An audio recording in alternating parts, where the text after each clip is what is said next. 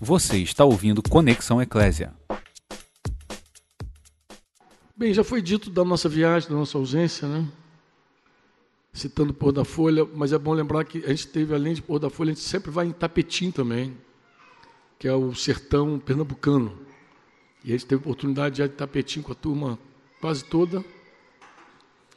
E esse ano, excepcionalmente, a gente passou na volta em Cabralha, para celebrar 10 anos do de um trabalho que os irmãos de Cabo Frio fazem junto aos índios ali, os índios dali daquela região, né? Tem uma, uma tribo é, onde os irmãos têm entrada, tem, tem alguns discípulos lá.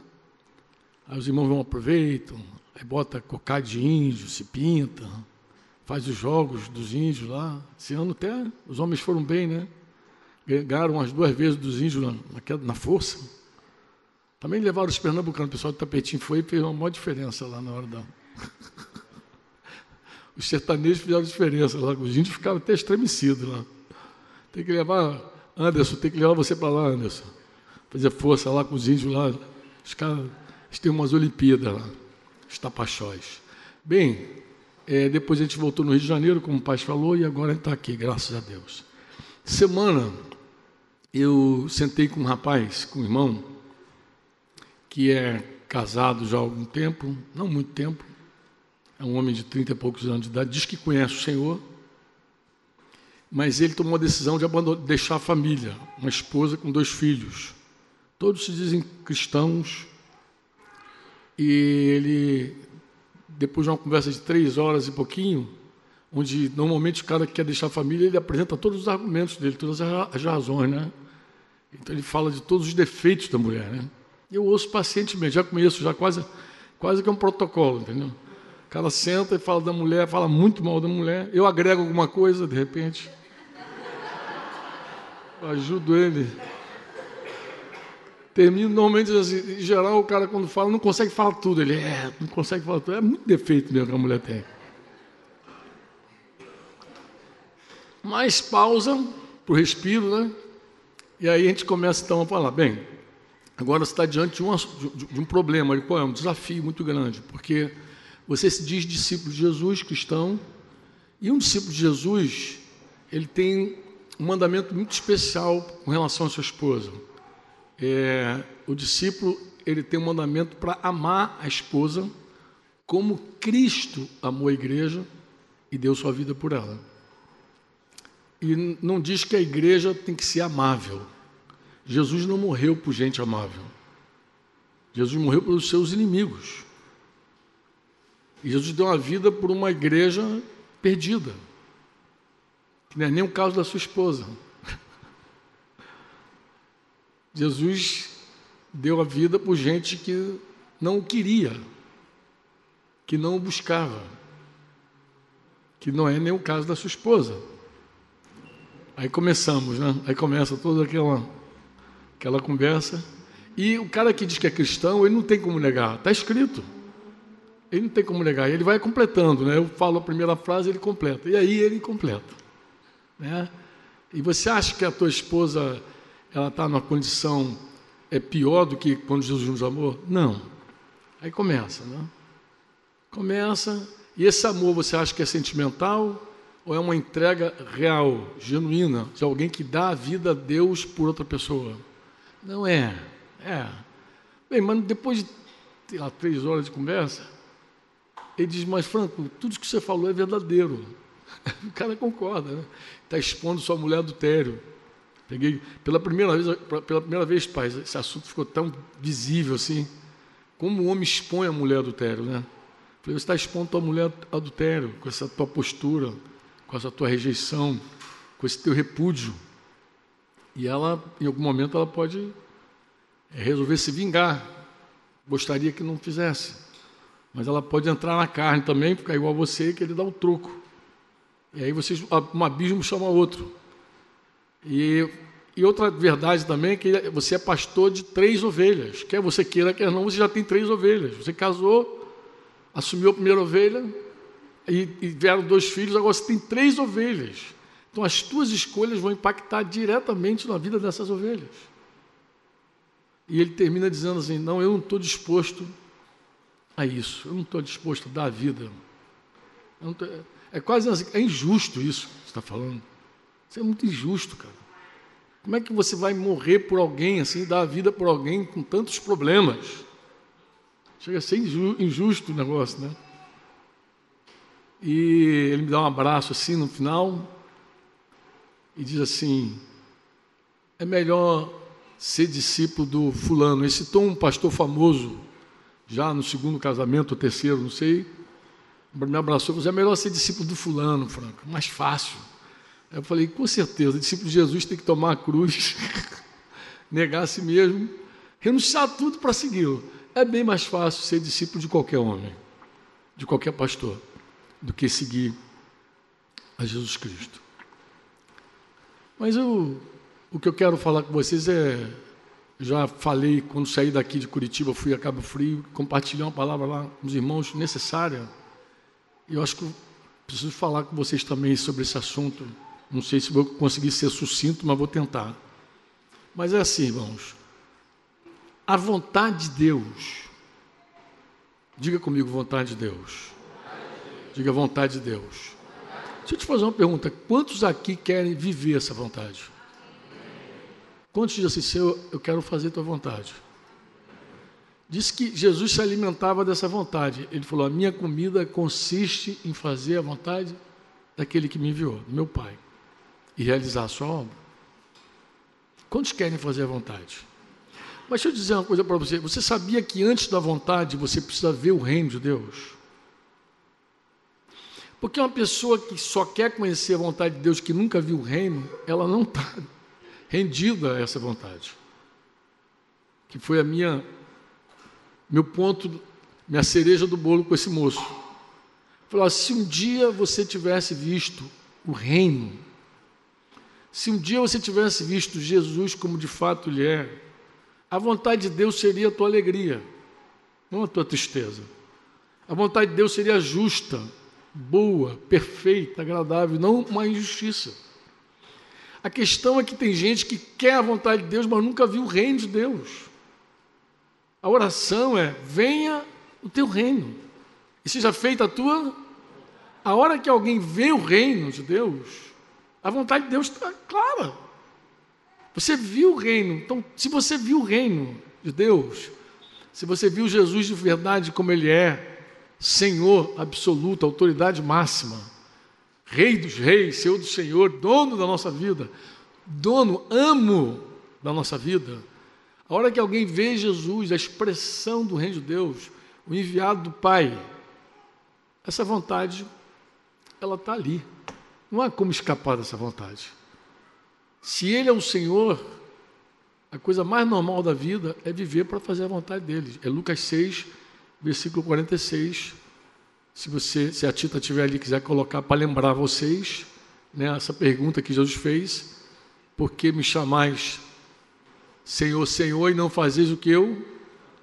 Normal de quem vê Jesus como dono, como um amo, amo o Senhor, viver para a sua vontade. Amém? Quando alguém se converte, acho que o, o, o Jim falou que batizou um rapaz chamado Jairo. Jairo. Então, quando Jairo se batizou hoje. É Jairo. Ah, é Jaime. Ah, é Jaiminho. É Jaiminho. Jaime. Jaime é, Jaime é mais fácil. Jaime. Nós, nós temos muitos irmãos no nosso meio, vocês sabem, né? Mas sempre teve Jaime, sempre teve Jairo também. Né? Não falta. Aqui eu conheci Jailer, aqui em Curitiba. Conheci Jailer. Tem Jaime, Jairo, Jairo. Mas quando alguém se batiza como Jaime, em geral, Jaime, o homem que abraça a fé, que viu Jesus, ele se compromete com três coisas inicialmente. Ele se compromete em deixar todo o mal, aquilo que a gente chama de injustiça. Toda injustiça o homem deixa para trás. A, a, decisão de seguir Jesus, o batismo é um sepultamento. O batismo é um sepultamento feito com água. A decisão de seguir Jesus é, é uma escolha de viver para fazer a vontade dele. E a vontade de Deus compreende integralmente que a gente abandone todo o mal. Deus, se alguém professa o nome do Senhor, ele tem que desassociar do mal. Não dá para caminhar com Jesus com as práticas erradas. Então, em geral, um cristão, ele abraça a fé e começa a abandonar tudo que está fora da vida dele. Isso foi comigo, com o Sandro, o Simar, que fez aniversário ontem, tá mais velho hoje. Passou o dia dirigindo ontem comigo. Dirigindo não, a parte bem dormindo, né? Depois dirigiu. Mas está mais velho hoje. É, deixa o mal. Diga comigo, deixa o mal. Diga, deixa a injustiça. Depois ele assume um compromisso em praticar a justiça, em fazer a coisa certa, fazer a vontade de Deus. Agora eu quero. É, porque a vontade de Deus compreende também deixar a coisa errada. A, a vontade de Deus não é que a gente faça só o que é certo. A vontade de Deus é que eu deixe, abandone o que está fora. Abandone o que está fora da minha vida. Às vezes leva um tempo, às vezes é um processo isso, né? Deixar o mal. Deixa o mal, às vezes é um processo. E por fim, talvez o mais difícil de tudo, entrevistando os universitários, todos concordam, que a coisa mais difícil é suportar a injustiça, o mal. Porque o cristão não só deixa o mal e faz o que é certo, o justo, ele suporta a injustiça. Então, quando alguém pratica uma injustiça contra ele, ele suporta aquilo, claro, principalmente se essa injustiça for por causa do nome do Senhor. Né? Não, Deus não é glorificado quando alguém faz algo errado e, su, e suporta o mal, a, a consequência desse erro. Deus não é glorificado. Deus é glorificado quando a gente fazendo a coisa certa suporta a injustiça do outro. Então, é, esse é um compromisso que todo cristão assume. E se ninguém falou, com certeza, em algum momento vão te falar isso. Dizer, o caminho do cristão é esse. É o caminho do justo é como a luz da aurora que brilha mais e mais até chegar seu dia perfeito. Alguém vai te falar isso. Deixa o mal, faz o certo, pratica a justiça e suporta a injustiça. Num linguajar mais nosso é deixa a injustiça, pratica a justiça e suporte a injustiça. Mas eu queria falar algo, queria não quero, né? Queria, quem queria não quer mais, né? Eu quero falar algo com vocês que é uma inspiração que me veio quando eu tratava um assunto com a igreja lá em Cabo Frio. A igreja de Cabo Frio eu conheço desde a época que eu tinha cabelo. Eu vi essa igreja nascer. Tinha cabelo ainda. Você vê quanto tempo tem que a gente vai a Cabo Frio. Cabo Frio cresceu muito, numericamente, expandiu, inclusive a obra lá de, de Cabral é uma obra de Cabo Frio. Mas eu, eu, eu, eu, eu entendo que eu tenho uma paternidade ali no meio daqueles irmãos que eu preciso exercer. Em algum momento eu não posso ficar omisso vendo a coisa passar assim. Então eu procurei reunir todos os irmãos vinculados da igreja para compartilhar um assunto que eu quero falar com você. E o que, que é que eu quero falar? Eu quero falar sobre o que, que pode estar por trás da frase isso é uma injustiça.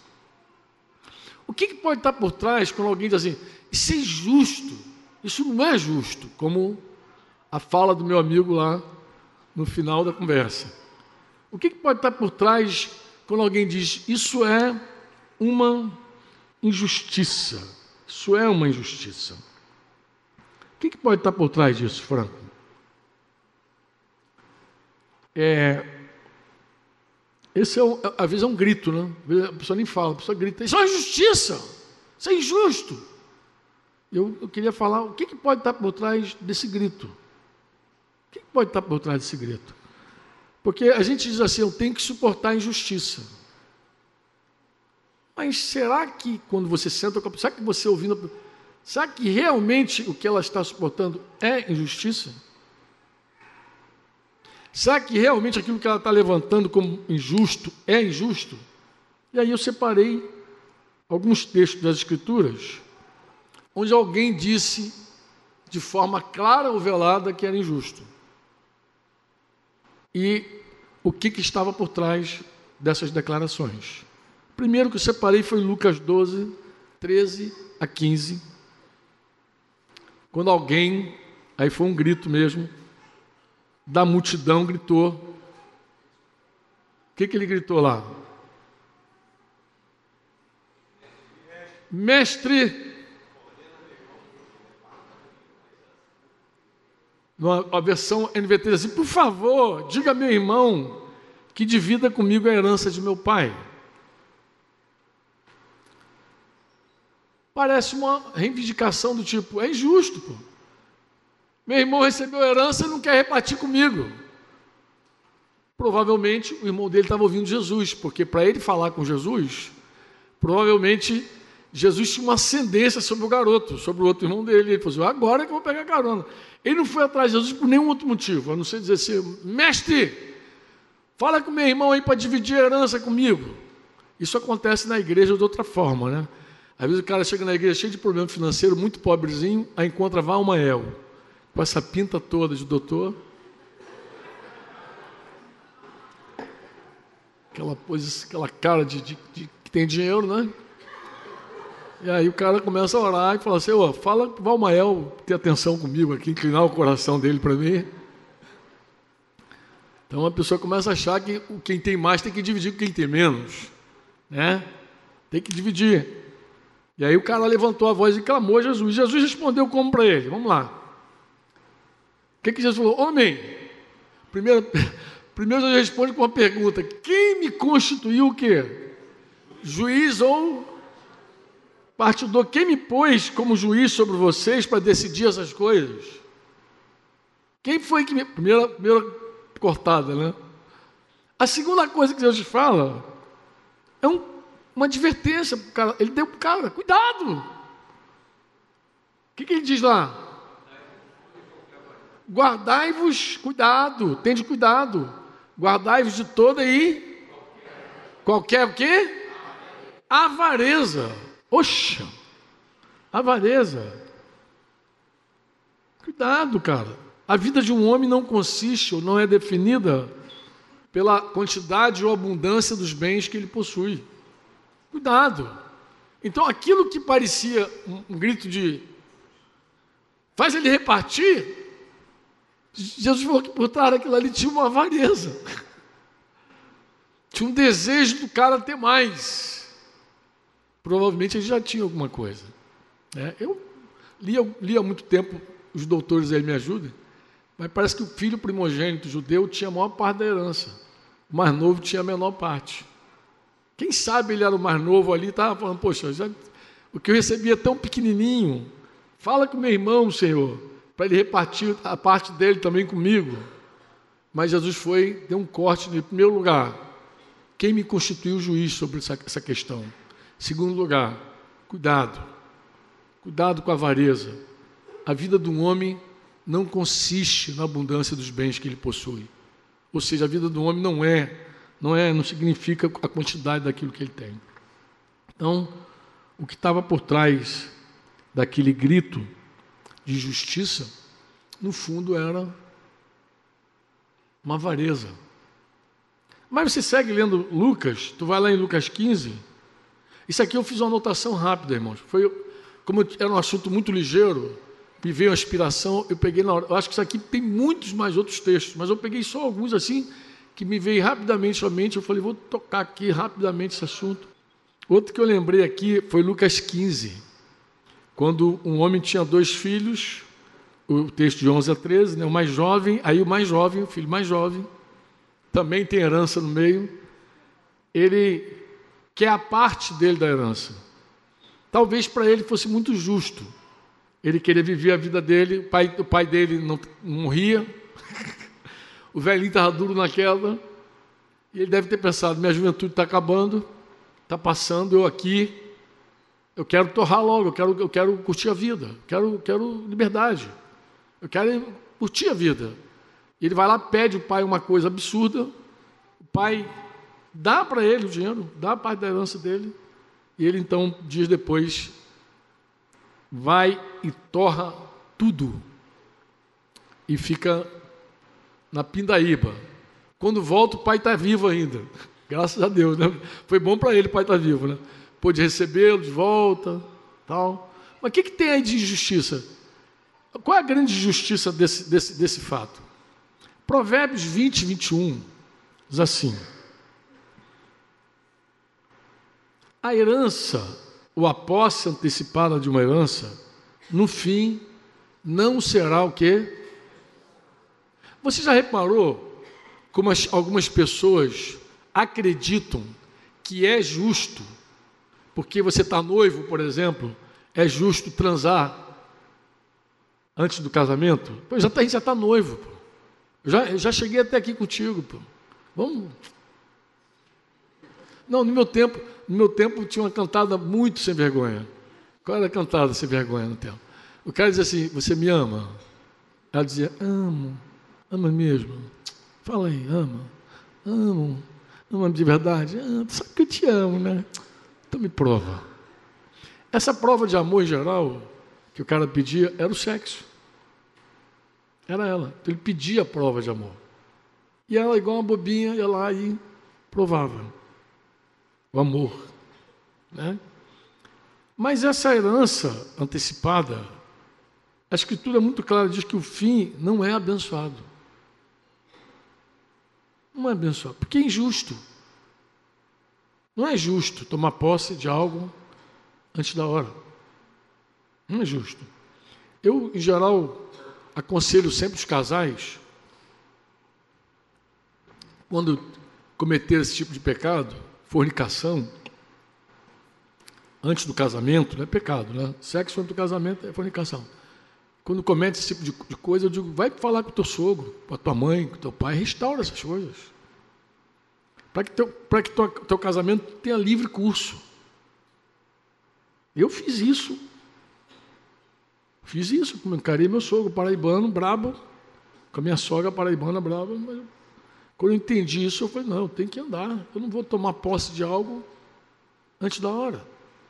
Isso está errado. Isso não é justo.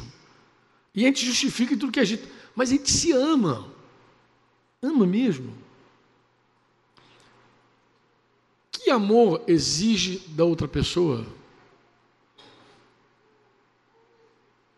E sem falar da exposição, dos riscos. E quantas, quantos homens tomaram meninas e depois trocaram? Foram trocando, foram trocando.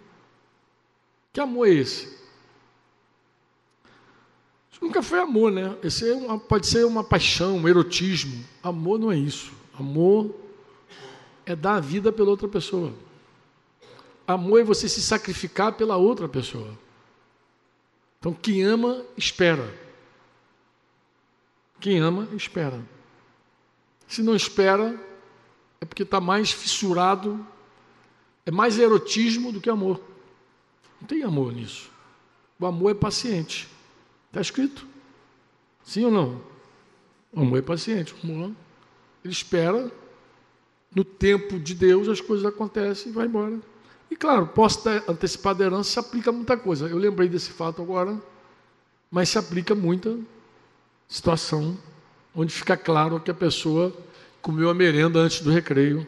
Era essa expressão que a gente usava quando alguém ficava grávida sem estar casado. Fulano comeu a merenda antes do recreio. O irmão mais velho dessa parábola também é outro cara que também se apresenta como alguém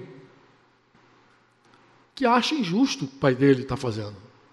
Porque o pai dele recebeu o garoto de volta, deu uma festa, colocou o anel no dedo, trocou de roupa, sandália, foi lá.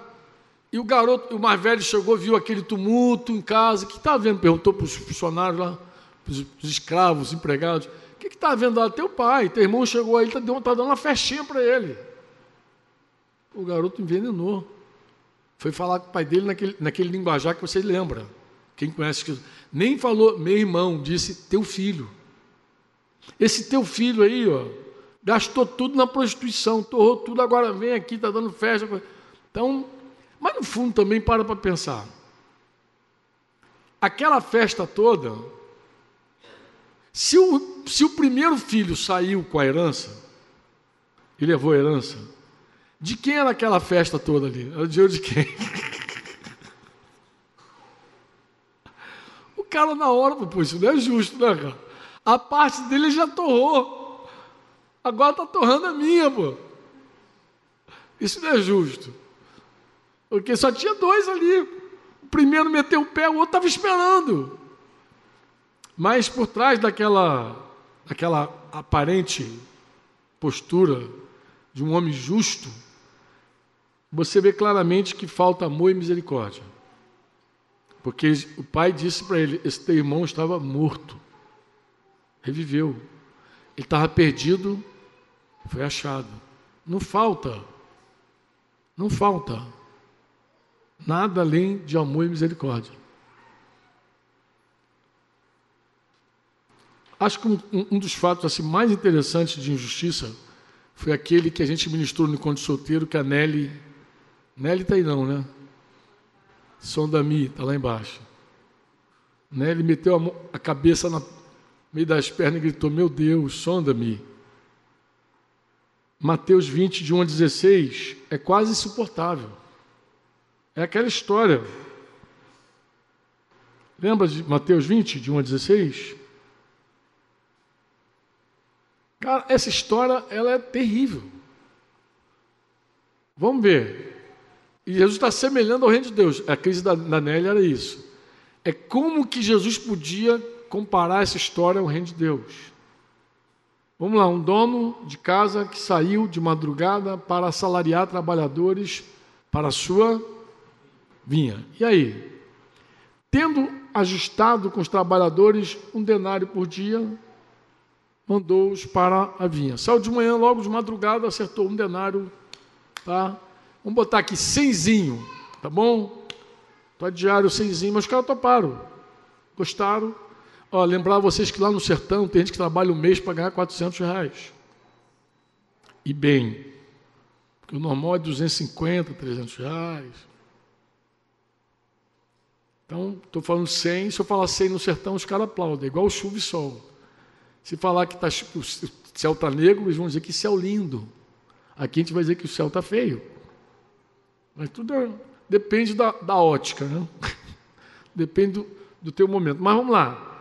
É, saindo pela terceira hora, não, já está na terceira? Terceira hora, viu a praça, outros que estavam desocupados. E aí o que, que ele fez? Disse-lhe: Ide vós também para a vinha, eu vos darei o que for justo. Aí já não tratou mais salário. Daqui para diante, ele falou: vou dar o que é justo. Primeiro, ele tratou semzinho. Agora ele começa a dizer o que é justo. E mais aí adiante, tendo saído outra vez, perto da hora sexta e da nona, procedeu da mesma forma.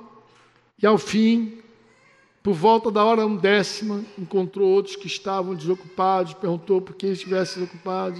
Bem, a história vocês conhecem, conhecem? Quem não conhece essa história? Levanta a mão. A maioria não conhece a história?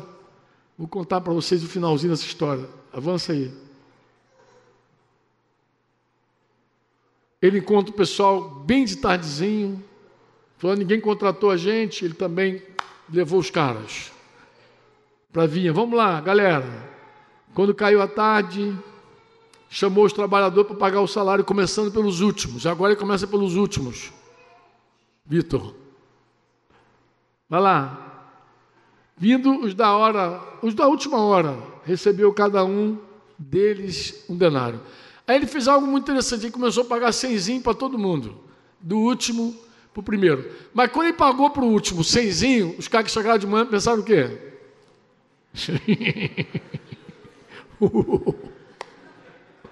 pô, tá dando sempre o cara que chegou agora, pô. Estou desde manhã nesse sol, solão todo aqui. Mas ao chegarem os primeiros, pensaram que receberiam mais. Porém, também eles receberam um. Avança.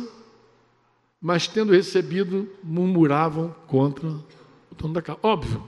Murmuração qual era? Pô, isso não é justo, pô. Como é que é justo? Esses últimos trabalharam apenas uma hora. Uma hora só que os caras trabalharam. Contudo, os a nós que suportamos a fadiga e o calor do dia. Mas o proprietário respondendo disse a um deles: Amigo, não te faço injustiça. Eu não estou fazendo nenhuma injustiça a você. Aí você já sabe por que ele não está fazendo injustiça. Por quê? O que eu tratei contigo? O que, que eu trago? Vamos lá. Não combinaste comigo um denário? Toma o que é teu e vai-te, porque quero dar este último tanto quanto a ti, pô. Eu quero fazer a mesma coisa. Eu quero ser bom com o outro, pô. Eu quero ser bom para o cara que chegou no final, pô. Vai, ele vai fazer mais. Porventura, não, te é, não me é lícito fazer o que quero do que é meu? Ou são maus os teus olhos, porque eu sou bom? O que estava por trás daquela, daquela reclamação de injustiça eram olhos maus. Uma inveja, um negócio, olho mau. É injusto. Quem que é injusto se você tratou? Está combinado.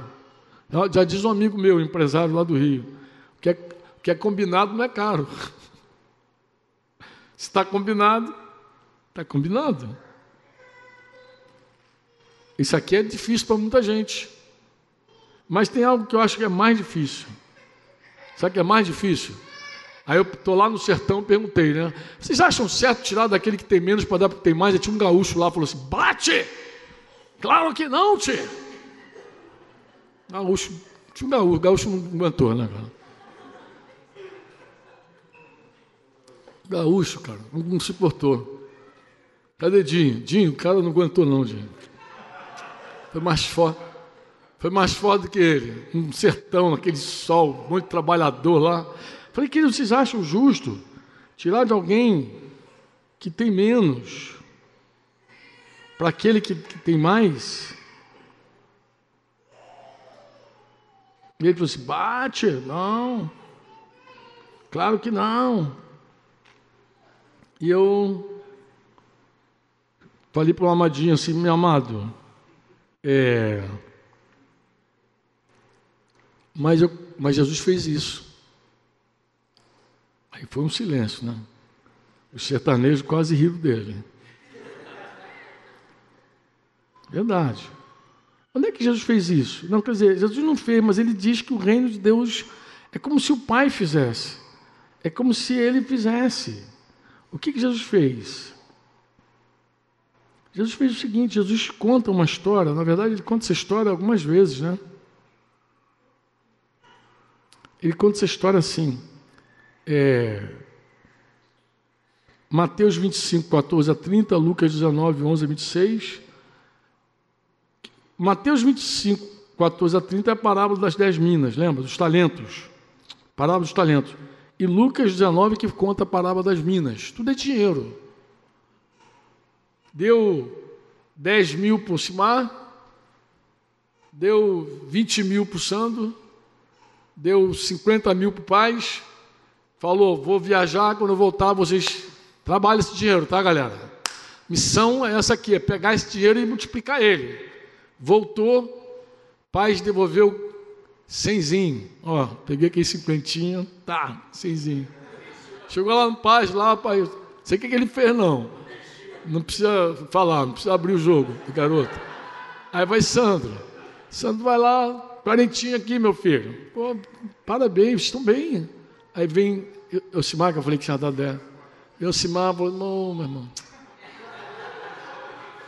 Cavei um buraquinho lá, queridão. Meu amigo, toma de volta. Cara, aí qual o quadro? O quadro é que o dono pega esse dezinho e dá para o cara que está com 100. Pai, imagina esse assunto lá rolando e o gaúcho ficou vermelho, né, cara? Gaúcho tem, tem sangue colorado já, né? Já é vermelhinho, vermelhinho, bichinho ele. Falei, tira, tira do cara que tem menos, deu para o cara que tem mais. É porque é o seguinte, Deus não premia preguiça. Deus não premia.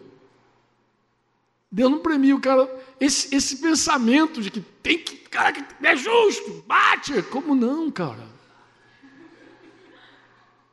Ele falou: servo negligente, mau.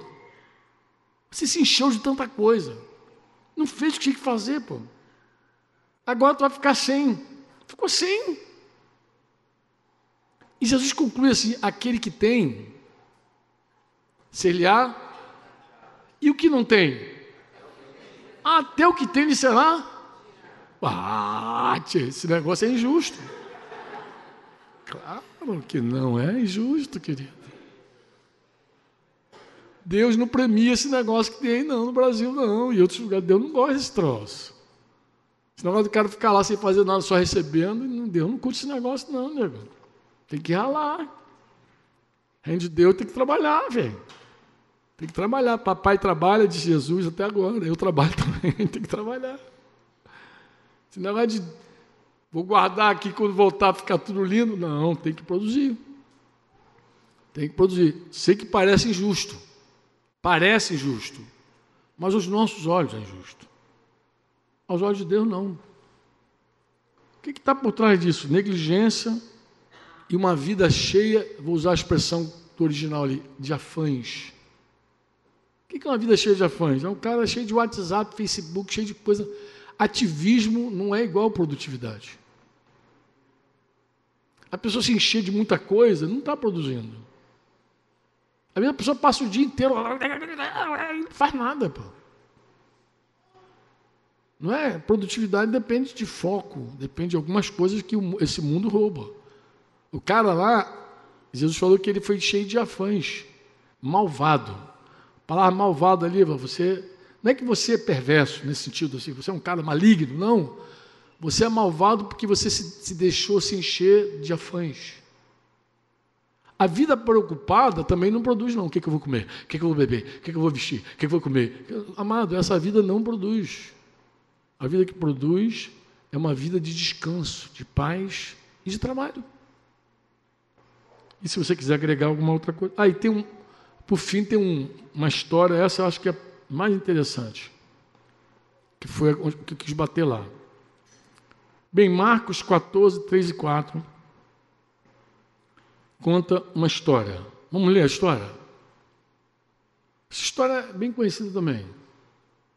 Marcos 14, vê se você lembra. Estando ele em Belém, está falando de Jesus, Betânia, desculpa, reclinado à mesa em casa de Simão, o leproso, veio uma mulher trazendo um vaso de alabastro com preciosíssimo perfume. E aí? perfume era de nardo puro. O que a mulher fez? Quebrou o alabastro, que era o dote da noiva, era aquilo que ela tinha guardado para o seu casamento. Quebrou aquilo ali, derramou o bálsamo sobre a cabeça de quem? De Jesus. E aí? Indignaram-se alguns entre si. E diziam o quê? Para que esse desperdício de bálsamo? Tinha uma galera lá furiosa. Isso é injusto.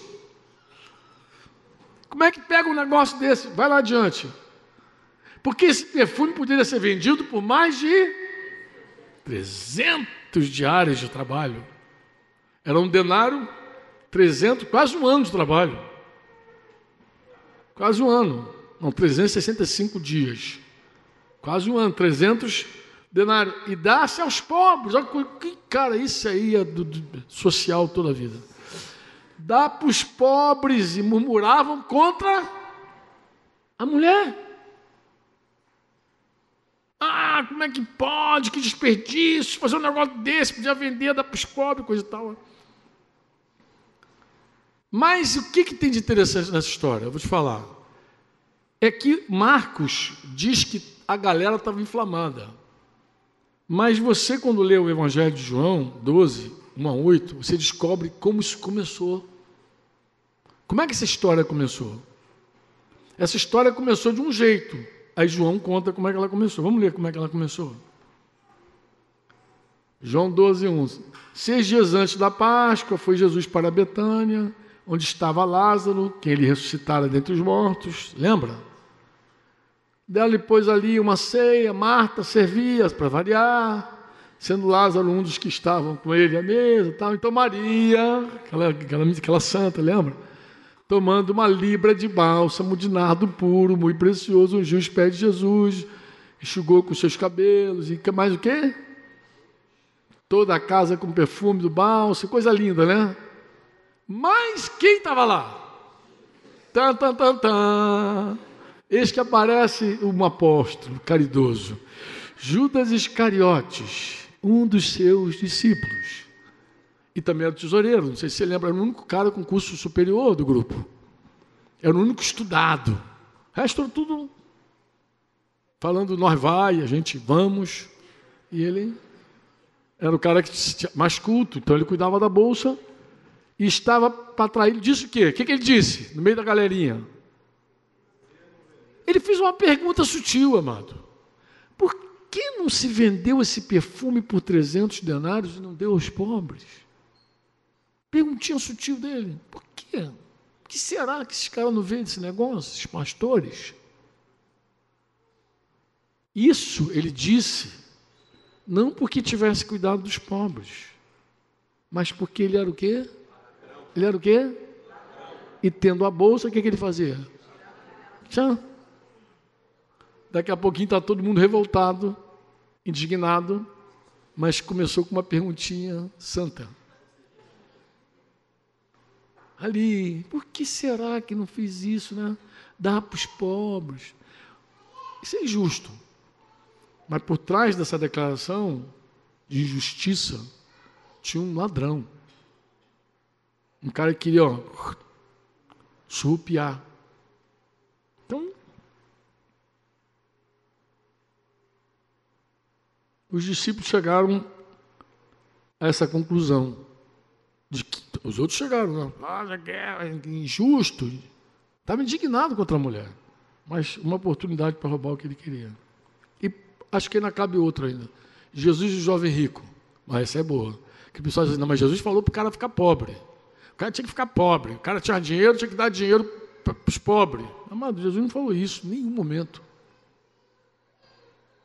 Aquele encontro de Jesus com o jovem rico, em nenhum momento ele disse: Ó, oh, você tem que ficar pobre e me seguir. Jesus não falou isso, não. Nenhum momento. Em primeiro lugar, Mateus 19, 21, Jesus não mandou ele dar aos pobres, ele colocou uma condição, ele falou, se você quiser ser perfeito, se você quiser ser perfeito, porque o cara já disse, lembra que ele era o cara perfeitinho, fazia tudo desde criança, ia à escola dominical, fez primeira comunhão, tomou rocha, lembra? Tudo arrumadinho na vida dele, só, só que ele queria algo mais. Eu disse, não, você quer algo mais? Então vou te dar um caminho. Pega a tua riqueza toda, torra tudo. Jesus não colocou aquilo como uma condição assim. Oh, quero você pobre me seguir. Não. E nem dá para dizer isso, sabe por quê, amado?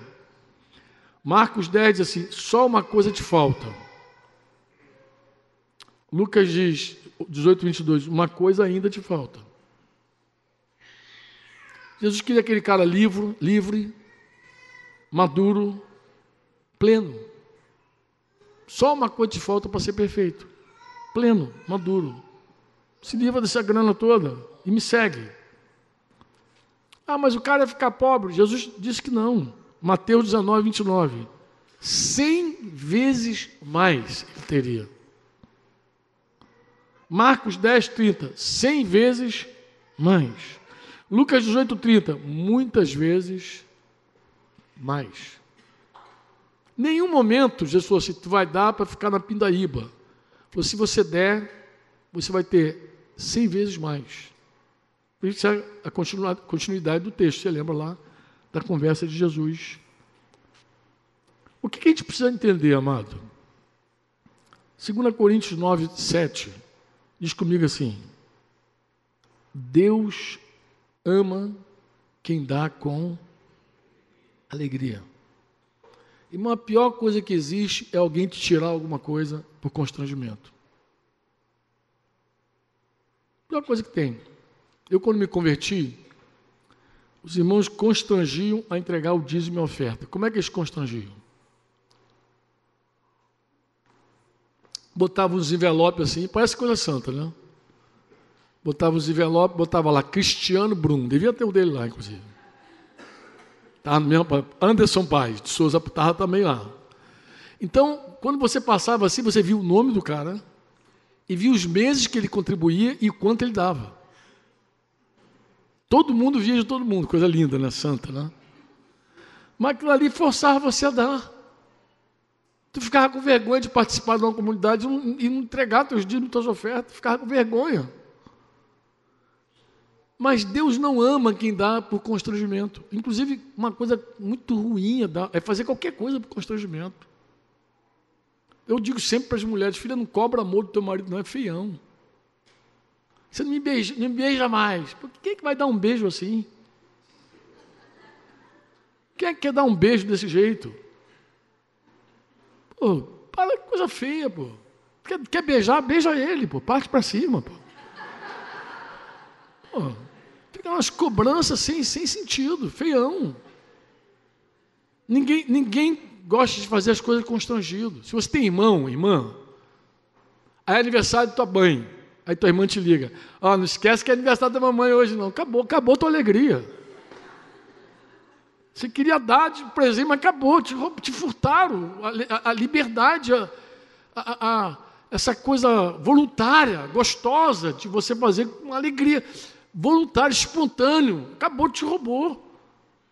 Te roubou. Ananias e Safira fizeram aquela oferta, os dois morreram, vocês lembram? Mas Pedro perguntou: se você não tivesse pego esse terreninho, ficado com ele, não era dinheiro de você esse dinheiro? Quase dizendo: alguém te pediu alguma coisa? Alguém falou, vai lá, pega o teu terreno, vende, traz para o Senhor. Ninguém pediu nada para você, pô. Se você tivesse ficado, era teu esse negócio. Deus ama quem faz as coisas com alegria, movidos totalmente, plenamente pelo Espírito Santo. É muito ruim, triste, quando alguém começa a fazer as coisas na marra. Deus jamais Jamais Deus obrigaria um rico a dar para o pobre. Deus faz rico e faz pobre, diz a Bíblia. Faz ou não faz? O que, que Deus espera? Que quando o Espírito Santo é derramado no coração de uma pessoa que tem, que ele iguale, que ele faça justiça, que ele reparta livremente. Quando alguém vai ter que ir para a rua quebrar tudo, cara, você não, tem, não conhece o Senhor. Tu não conhece o Senhor. O Senhor espera que as pessoas repartam com amor o que tem. Deus se alegra quando você se lembra de alguém e faz espontaneamente, com toda a alegria do mundo. Deus não tem alegria quando alguém faz, faz com tristeza, constrangido amarrado por lei. Por lei.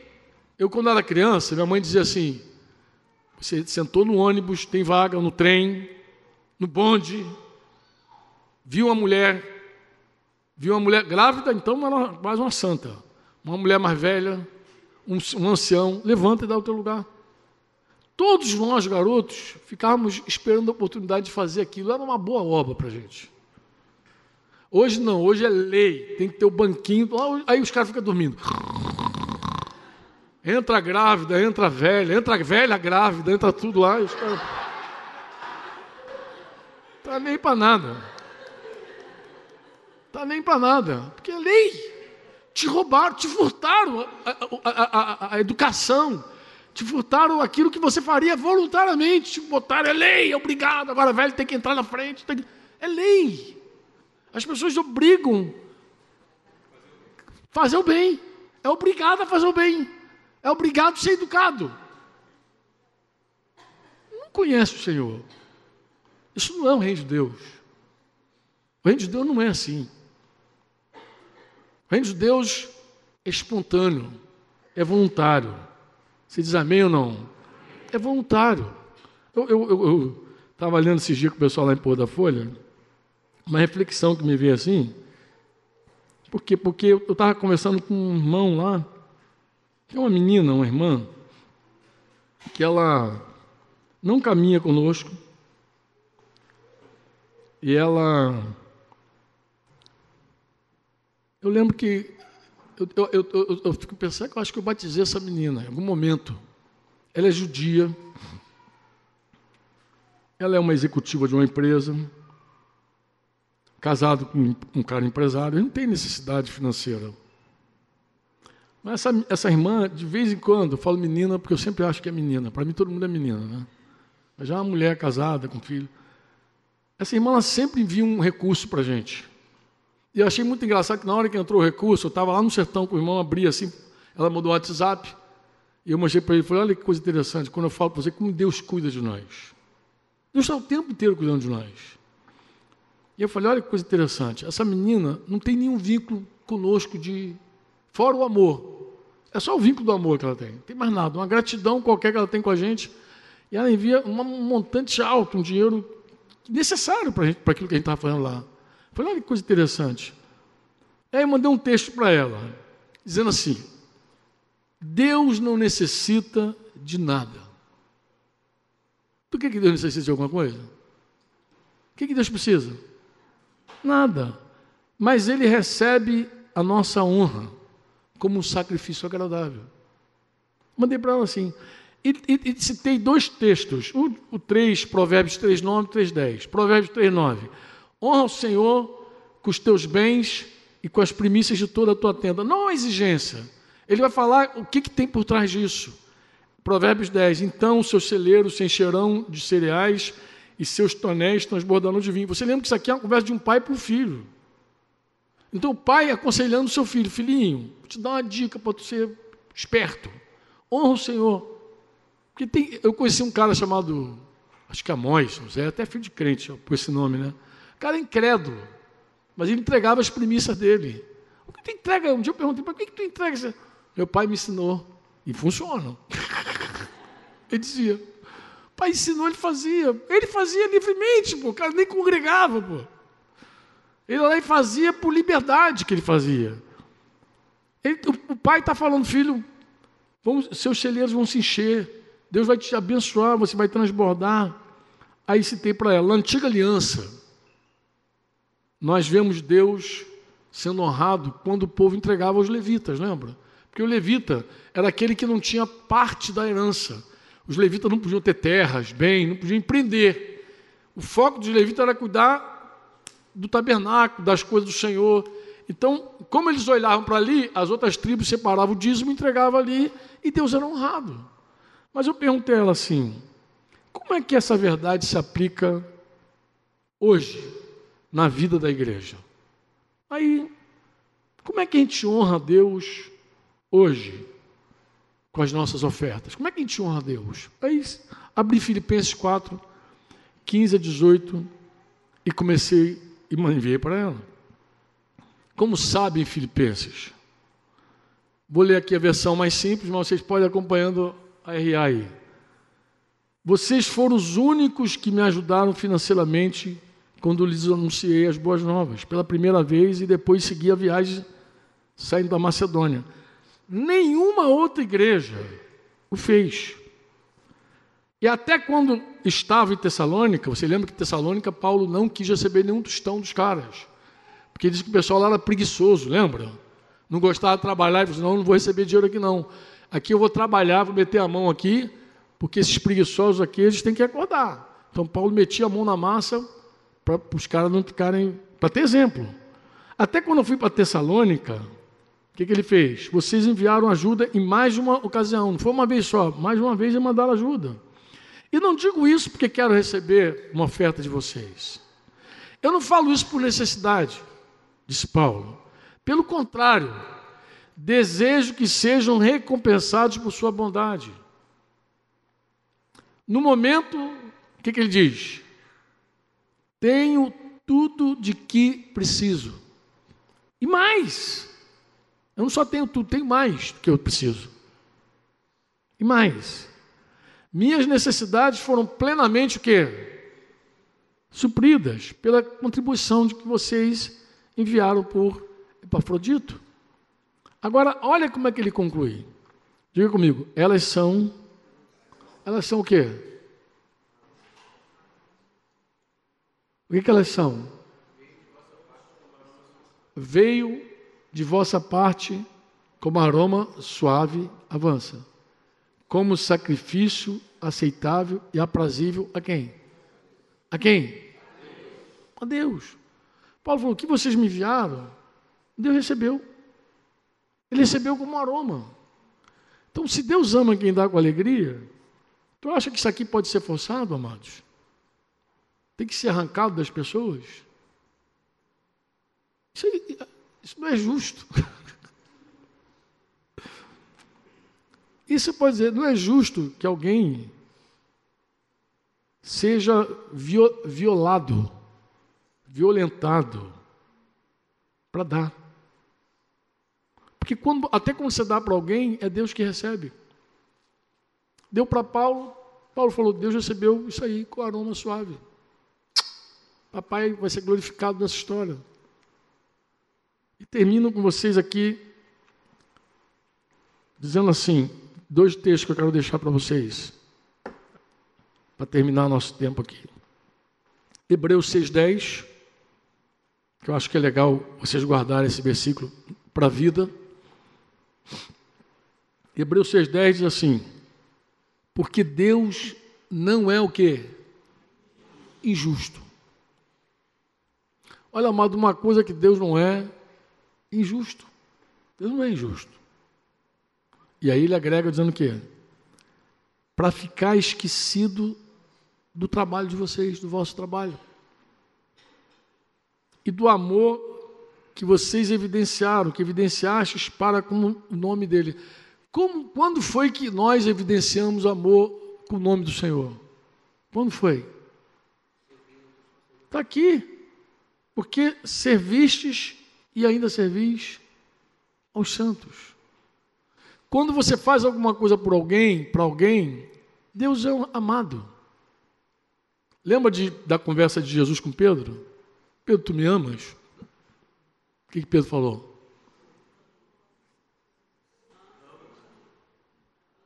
Estão com fome, né, cara? Eu, eu amo. E qual, e qual foi a conclusão de Jesus, então? Cuida, cuida das minhas ovelhas, pô.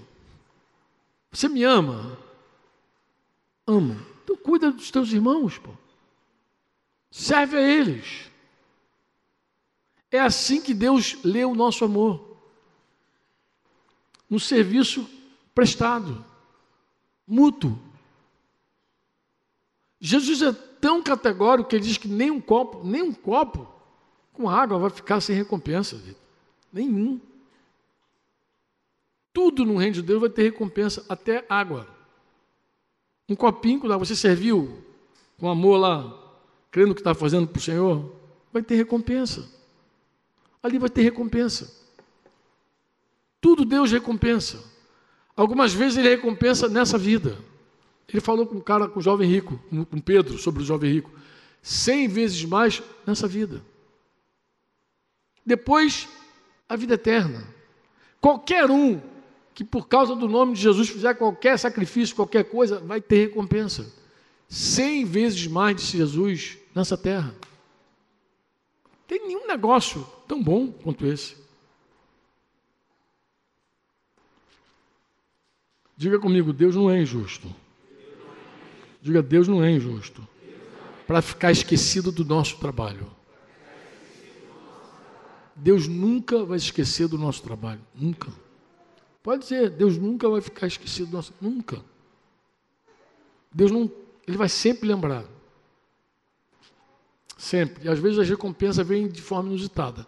Hoje eu recebi um vídeo. Na verdade, Denise recebeu, ela me passou.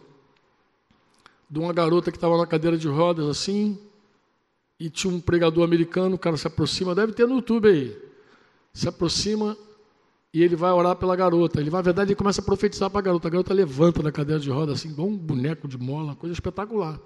Um milagre espetacular.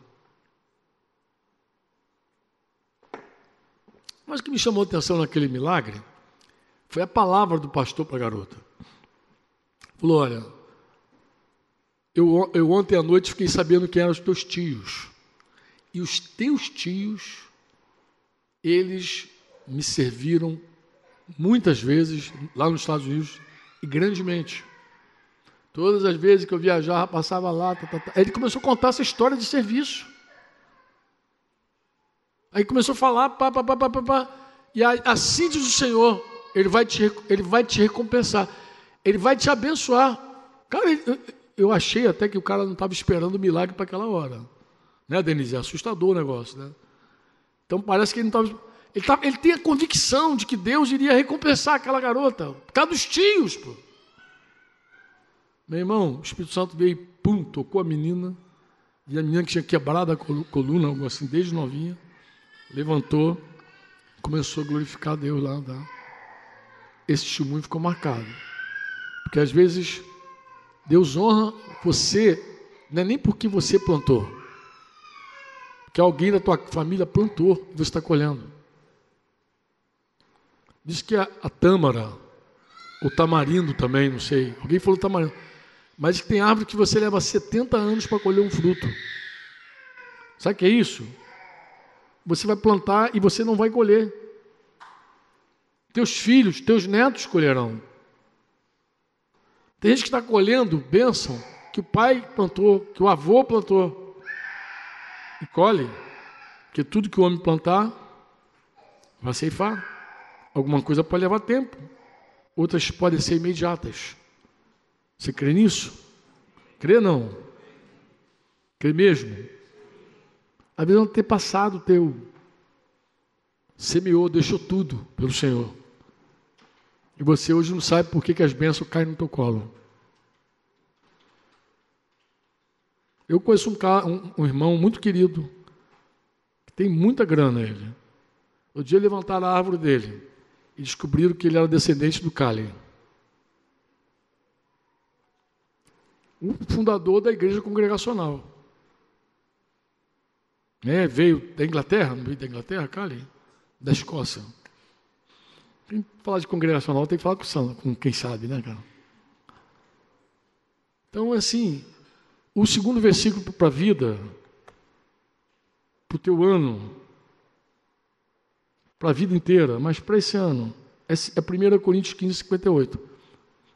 Eu acho que esse versículo ele é preciso, porque, porque ele começa com a palavra portanto. Diga portanto. Diga portanto. Portanto, você pensa assim, diante de tudo que eu falei com vocês aqui, tudo, portanto, portanto, meus amados irmãos, sede que Seja o quê? Mais o quê? E sempre na obra, sabendo que o vosso trabalho não é vão. Para os nossos queridos que foram ao sertão, alguns que vão todo ano para o sertão, se doam lá, se entregam. Eu também falei com eles sobre isso, mas quero ratificar, tá? O trabalho de vocês não é vão no Senhor. Pode ficar tranquilo. Tudo que vocês têm doado de férias, de dinheiro, de tempo, de fadiga, Deus vai recompensar cada um de vocês. Aí. Não vai faltar. Deus é abundante. Amém? Nossos irmãos que ficaram aqui em Curitiba trabalhando, enquanto outros estavam aí até de, de vacações, mas trabalham. Deus, Deus não, não é injusto para se esquecer do teu trabalho. Amém? E essa palavra é a palavra desse ano para nós. Você pode, vou repetir. Vou repetir, eu acho que termino com ela. Diga de novo. Portanto, portanto o que, amados? Sede firmes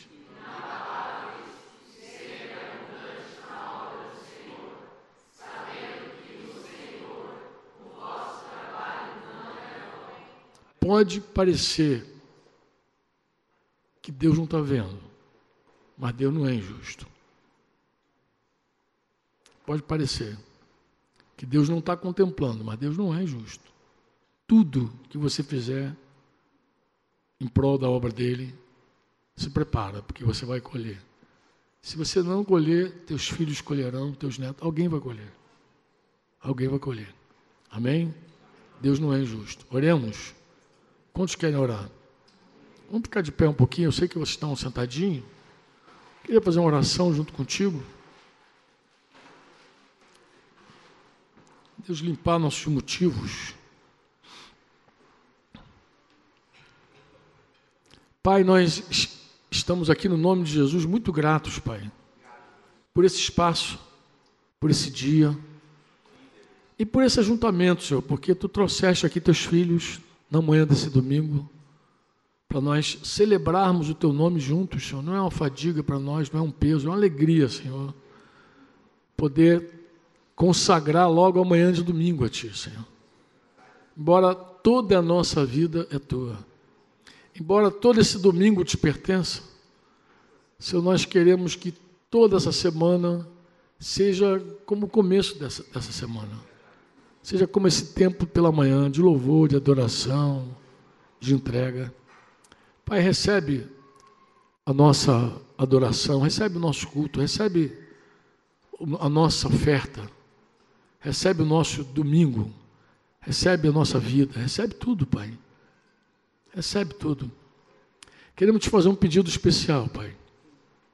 Que tu purifique os nossos motivos, limpa as nossas intenções, de forma que a gente possa, Pai, com alegria, sempre ministrar a Ti. Sempre. Com a maior alegria, Pai. A gente quer com alegria cantar, aplaudir, dançar, ajudar, servir.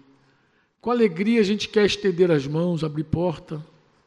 A gente quer abrir, agasalhar, não na nossa casa, no nosso coração, as pessoas.